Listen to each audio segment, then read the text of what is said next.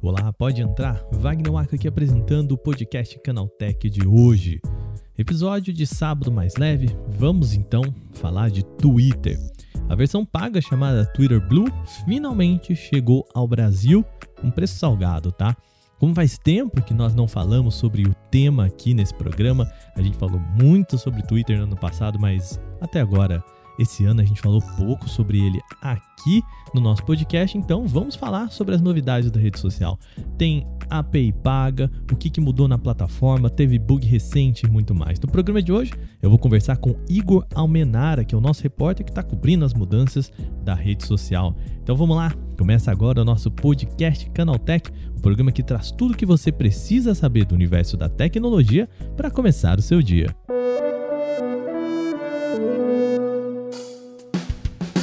Olá, seja bem-vindo e bem-vinda ao podcast Canaltech, o programa diário que atualiza você das discussões mais relevantes do mundo da tecnologia.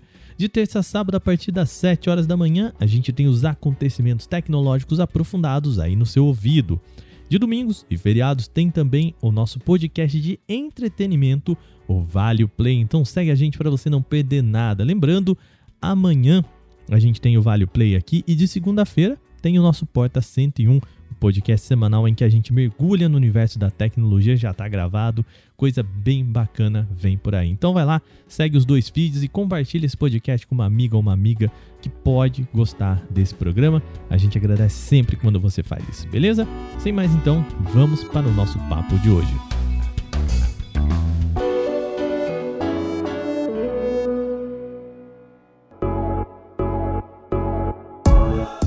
Muito bem, começando o nosso programa desta desse sábado, ah, um programa mais tranquilo. Vamos falar sobre ele mais uma vez, o Twitter, nessa rede social aí comprada por Elon Musk e que no ano passado gerou muito assunto aqui nos nossos podcasts. Dessa vez quem vai bater esse papo comigo aqui no programa, Igor Almenara. Seja bem-vindo mais uma vez, meu querido. Como você está? Fala, meu querido, aqui mais uma vez, né? Falando sobre Twitter. sobre pataquadas do Twitter, né? A gente queria ter notícias boas aqui, mas o que se avizinha é, é mais uma vez complexo, né?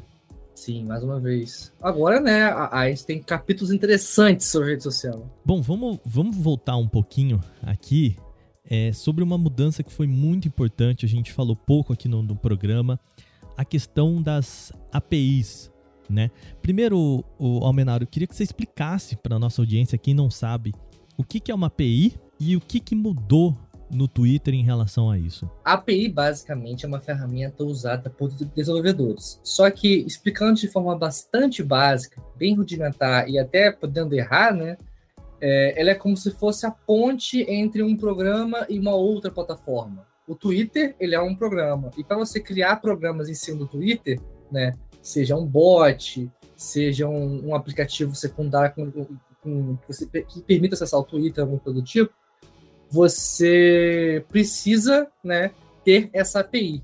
O Twitter vai lá, disponibiliza essa série de código, essa biblioteca de código e tudo mais, para que quem tiver interesse em construir alguma coisa em cima do Twitter pegue, use aquilo ali e crie algo próprio. É, é um jeito de liberar de certa forma, partes do, do código fonte ali da rede social, sem comprometer a segurança da rede, sem comprometer né, é, os, os usuários e tal, e também né, sem liberar muito sobre o, né, as, digamos assim, o, todos os códigos aí sigilosos né, da, da empresa né? É um jeito de você deixar os desenvolvedores produzir sem entregar tudo, né? Isso, né? Sim, é bem assim, é bem assim mesmo. E até então, essas APIs, o acesso às APIs do Twitter era, eram bem generosas, assim, eram bem amplas, né? Tanto que a gente tinha vários aplicativos sendo feitos em cima do Twitter. O que, que mudou agora? Bom, o que mudou é que Elon Musk quer capitalizar em cima das APIs, né? É, a gente tem no Twitter milhares, não milhões de bots, né? Que são contas automatizadas. Aquelas contas que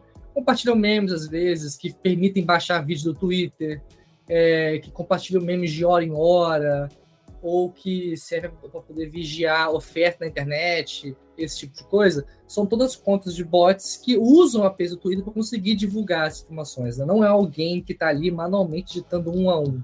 É um programa automatizado ali que usa a, a API do Twitter para conseguir publicar de tempos em tempos, sem ter interferência de um humano no meio do caminho. A diferença agora é que Elon Musk quer cobrar pelo uso das APIs. O, o dev vai ter que pagar para poder, poder ter acesso ao recurso e permitir que esses programas continuem circulando e funcionando, incluindo os bots que a gente tem por aí. É muito louco, né? Porque a gente entende, né? A, toda aquela aquele discurso do Elon Musk em cima dos bots na rede social, para ele antes era um problema, agora é uma oportunidade de capitalizar, né? E em cima disso, né, Homenário, a gente viu também ele comentando muito sobre aqueles aplicativos terceiros que o pessoal usava, né, para usar a rede social.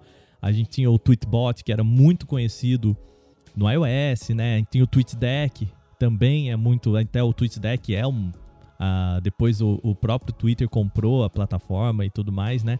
É, a real é que quem é heavy user do Twitter mal usa o aplicativo do Twitter, né? Geralmente usa um desses aplicativos terceiros. É, isso é um problema para rede social? né? Eles precisam levar o pessoal a usar o Twitter, o Twitter mesmo? É porque, na verdade, na verdade, o aplicativo do Twitter é a versão mais básica daquilo ali, né? É. O, o, usuário comum do Twitter tá feliz ali com uma abazinha para conferir conteúdo, ficar arrastando ali para sempre e tal. Mas quem, quem usa o Twitter sério, até quem é jornalista, por exemplo, eu não uso porque eu acho que é coisa demais. Mas até a gente, né, tem colegas nossos aí que usam o TweetDeck para conseguir conferir informação em tempo real com velocidade. Eu sou esses. Eu sou. Você usa, é, se eu não me engano, o TweetDeck tipo, tem, tem, três feeds simultâneos, não é isso? Pode é. ter vários feeds ao mesmo tempo. Não, eu tenho cinco, cinco abas ali, meu. É, o que, que o pessoal que me citou, o pessoal que citou o Canaltech, assim, é, é muito mais fácil, né, de acompanhar do que só com aplicativo, né? O grande lance é que essas formas de explorar mais a rede social por fora e de forma gratuita tiram um pouco do potencial de monetização no Twitter. É, vamos supor, o TweetDeck, por exemplo, por si só é uma baita ferramenta que permite acessar, assim, acessar o máximo do Twitter possível. Você consegue ver tudo ao mesmo tempo, praticamente. O Twitter, ele, ele perde a oportunidade de cobrar sobre esse recurso extra que é um potencial interessante. Você quer cobrar, né, por funções complementares de quem gosta muito de usar o Twitter. E faz sentido para Elon Musk limitar né, o acesso de APIs. O grande lance é que, isso corrigindo o que você comentou, é que são os bots que a gente tem que usam a API e os bots que Elon Musk menciona são bots diferentes. Os bots que ele comenta que são é, prejudiciais e tal, são aquelas contas que são automatizadas e, tipo, para poder fazer disparo em massa, para manipular algoritmo, manipular é, engajamento, coisa que toda rede social tem isso. O Instagram também tem isso também, o Reddit tem isso também. Todo lugar tem. Agora, os bots que fazem uso da rede social, que usam os APIs oficiais e tal, e que estão ali e que são regulares, são legalizados, digamos assim, eles não fazem mal a plataforma. Eles têm o seu, têm seu uso, têm seu potencial ali dentro.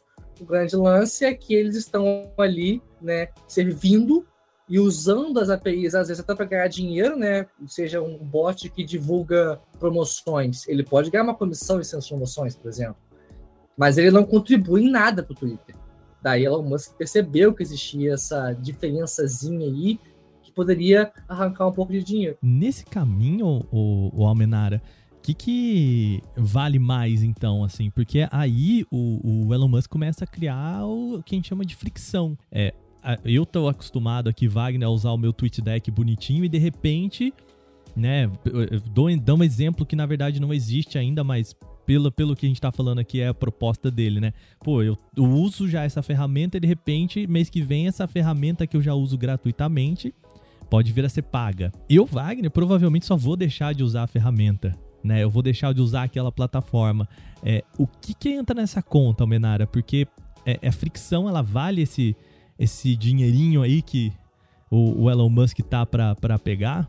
É que no fim das contas é sempre um teste, né? Uma vez que ele não, não, faz, não lança mais testes temporários, testes assim que podem voltar atrás, assim como o Twitter fazia antes, que é uma coisa que dispendiosa, requer tempo, requer estudo, requer um monte de coisa, ele agora só lança coisa de uma vez só e vê o que dá.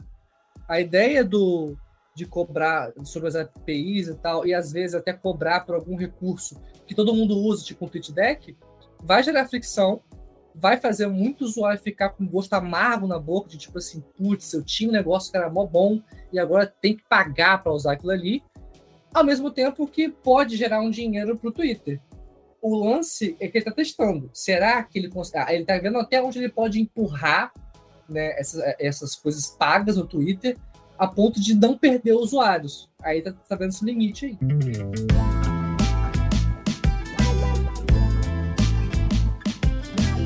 Vamos falar também do Twitter Blue, né? Finalmente aí é, essa versão paga assinatura e tudo mais com algumas features, chegou ao Brasil. O Twitter Blue chegou na, se eu não me engano, foi na quarta-feira, né, de forma bem discreta. Uhum. Apareceu o menu ali, os usuários e tudo mais, e deu para clicar nele, tinha opção para assinar. Só que ele é bem caro, ele, sai, ele tá chegando no mínimo, no mínimo, 42 reais na versão Caramba. pelo PC ou por 60 quando é pelo computador.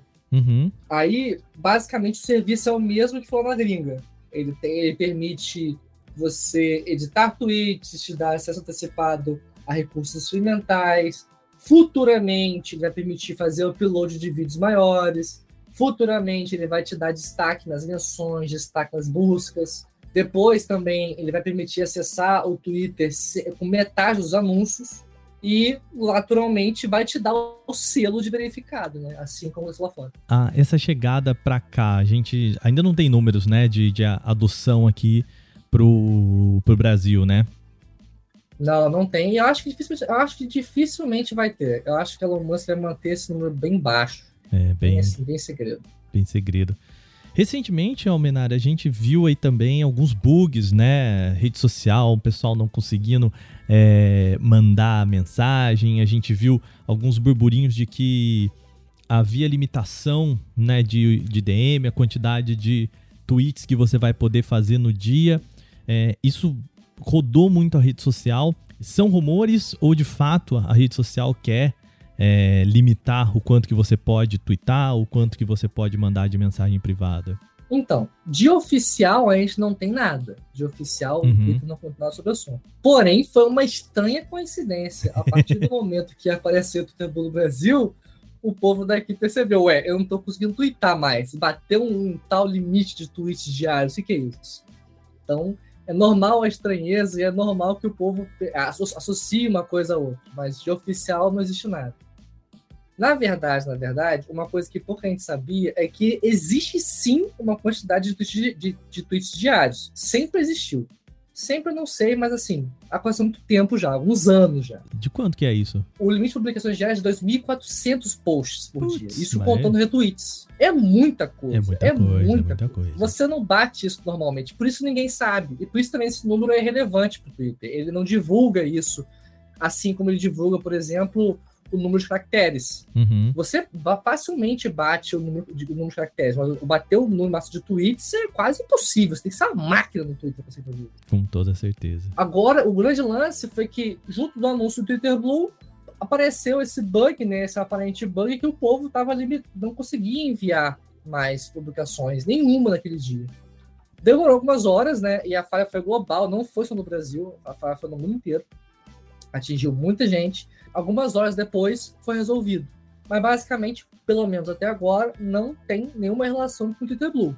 Ou seja, não vai ter que pagar para twittar. Muito bem. Você diria que então estamos chegando ali, a gente falou muito da pá de cal, a hora de sair do Twitter e tudo mais. A gente está chegando perto desse momento em que as pessoas estão né, começando a sentir mais fricção da rede social, o sentimento em que dos usuários aí, como que você vê isso, Almenara? Ah, é muito de gosto, né? O Twitter que a gente tem hoje ainda é bem parecido com o Twitter que a gente tinha antes de Elon Musk. Ele, depois que ele chegou, as questões que a gente está convivendo agora são questões que não atingem todo mundo. Atingem os usuários, os usuários são mais atentos, aquele povo que está mais ligado no que está acontecendo, ou até que consegue estranhar as movimentações, até percebe que mudou alguma coisa, mas a rede social continua ali girando normalmente, composto normalmente. Agora, até onde isso vai é que é a grande questão. E para muitos usuários, a, a, atuação de Elon Musk, esses bugs, essas inconsistências e tal, que não foram poucos, desde que ele chegou, isso começou a se acumular, parece que toda semana tem problema novo, dá, dá para alguns dá, dá vontade de ir embora. Não sei se é a hora, mas assim, já gera aquele desgostozinho de putz, Twitter mais uma vez, né? Assim como a gente fala aqui o tempo do podcast também, é mais uma vez o Twitter, né? Nem, não é uma novidade. Muito bem. Almenara, mais algum ponto recente aí do Twitter que você acha que vale destacar? Teve sim, teve mais uma novidade, mas não foi pra gente. Foi uhum. nos Estados Unidos, na verdade. É, ontem, quinta-feira, o Twitter liberou a, a, possibilidade de publicar tweets de até 4 mil caracteres. Um textão imenso. Textão, né? Essa função a gente chegou a ver que estava em desenvolvimento já há algum tempo. Tem alguns meses, na verdade, que isso começou a ser construído no Twitter. Só que até então não deu as caras. E como foi anunciado pelo Twitter Blue, né? É, a função vai ser exclusiva para quem paga a plataforma. É, então é, a ideia de que você não precisa fazer o fio, né? De vários posts de 240 caracteres já faz um textão ali para diminuir a fricção do usuário, né? Já cai no. Sim, é um, e é um textão gigantesco. É, um texto mil. que nem notícia do que bate é, às vezes. 4 mil caracteres é, um, é, é bem generoso. Almenara, queria te agradecer muito obrigado mais uma vez vir aqui no nosso podcast, bater esse papo, ajudar a gente a entender o que acontece nas redes sociais aí, meu querido. Sim, tô sempre aqui, precisando de mim, só me chamar. Maravilha, lembrando você que a nossa editoria de aplicativos segue firme e forte, vou deixar o link aqui para você acompanhar mais lá no nosso site, beleza? Menara, aquele abraço, querido. Abraço. Bom, terminado o meu papo com o Igor Almenara, vamos então para o quadro aconteceu também.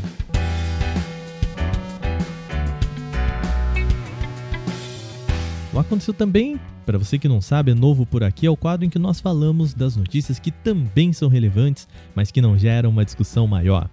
O recém-lançado Galaxy S23 Ultra ganhou uma versão chamada BMW M, com visual personalizado e diversos brindes exclusivos. Uma capa protetora customizada acompanha o smartphone na caixa com o visual da série de carros de alto desempenho da BMW.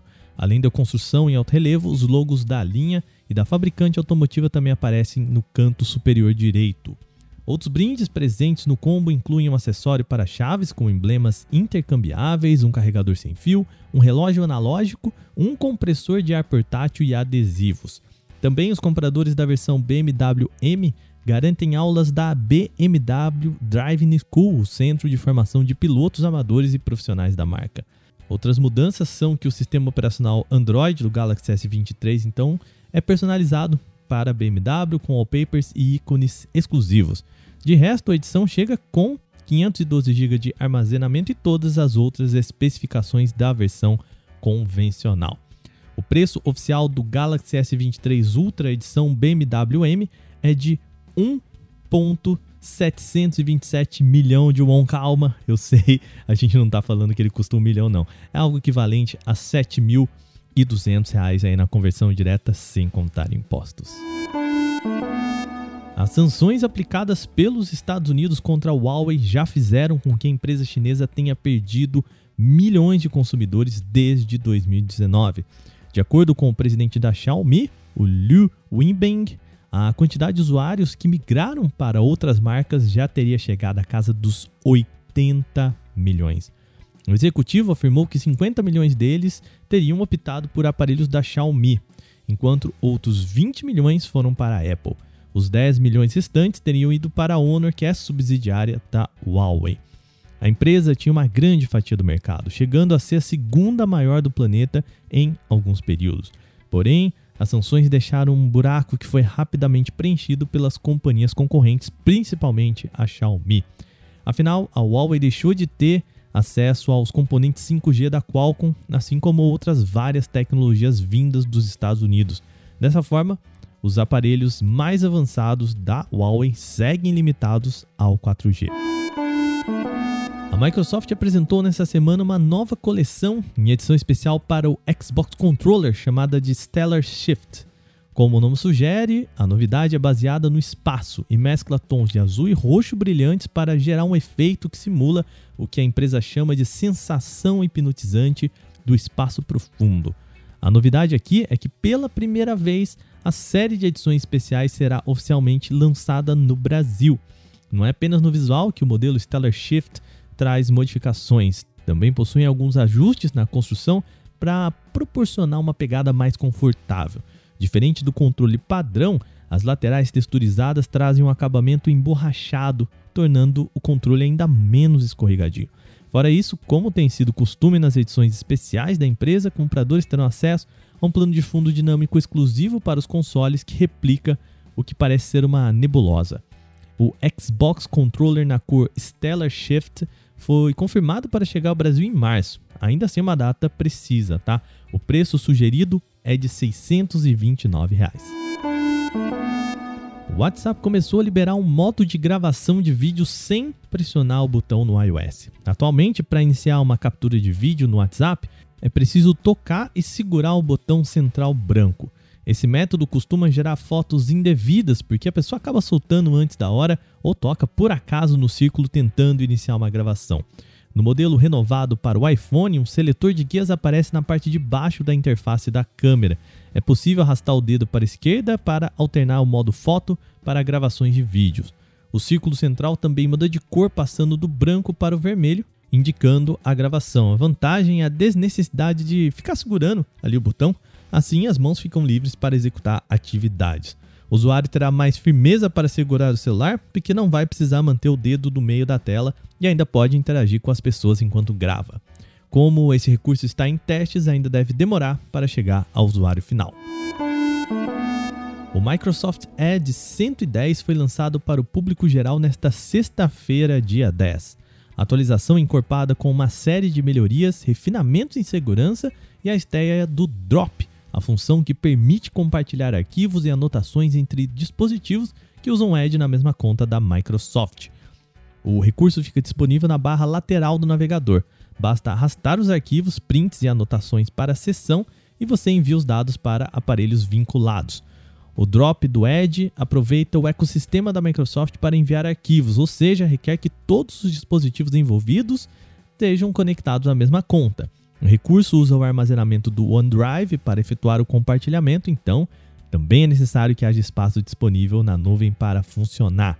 Além do drop, o Microsoft Edge 110 também introduz mudanças importantes, como a nova política do leitor imersivo. A função adapta qualquer texto da web para uma interface padronizada para facilitar a leitura. Aí remove anúncios, janelas e outros detalhes desnecessários que podem bagunçar o conteúdo. A Microsoft distribui o Edge 110 como uma atualização de forma gradativa no mundo inteiro, então pode demorar um pouquinho para chegar ao seu computador.